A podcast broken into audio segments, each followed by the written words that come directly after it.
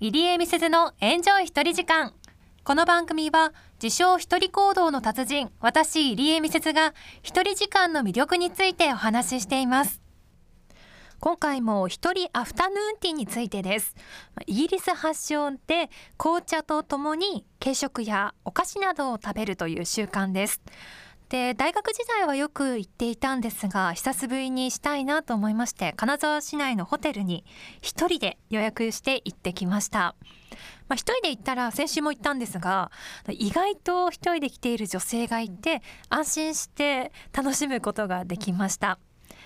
で先週言ったんですが三段重がね三段のお重がまず運ばれてきましてまあ、その中身についてちょっと今回お話ししようかなと思うんですがまず1段目にはチーズとほうれん草などを挟んだホットサンド。あとはくるみところがき。鹿町特産の。あと生ハムがもなかにこう乗ったもの。なんて名前ですかね。でも生ハムところがきってすごく合うじゃないですか。それにくるみすっごく美味しかったです。一口で食べられるくらいのサイズですね。あとは五郎島金時を使ったケーキのようなものも載っていました。でもう一つの段にはわらび餅。あとはクランベリーのベリーのバターサンド。あとはチョコレートケーキ。他にもいろいろと載っていました。で最後の段にはオレンジのムースだったりあとは加賀れんこんのブリュレ？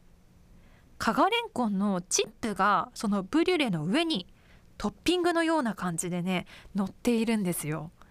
他にもいちごムースとはラスクもありました。ラスクといっても正方形立方体四角形のやつでの何味なのかなと思ってお店の方に尋ねたら加賀棒チャージと青サージですと言われていや石川らしいなと思いましたね。本当に一つ一つのお料理スイーツにこだわりが詰まっていて、石川の食材がたくさん使われているのも嬉しかったです、まあ、今まで友達と何度も行っていたんですがここまで何の食材なんだろうとか何が入っているのかなと真剣に考えたことはありませんでした、まあ、この食材がこうアレンジされているなとか、まあ、そういうふうに深く考えながら食べることでより一口一口楽しめたなという印象がありましたね。もちろん紅茶は注文式で飲み放題なのでまあ一人なので相手のペースに合わせず何杯でも注文ができるってところも、まあ、マイペースに楽しめてよかったなと思っています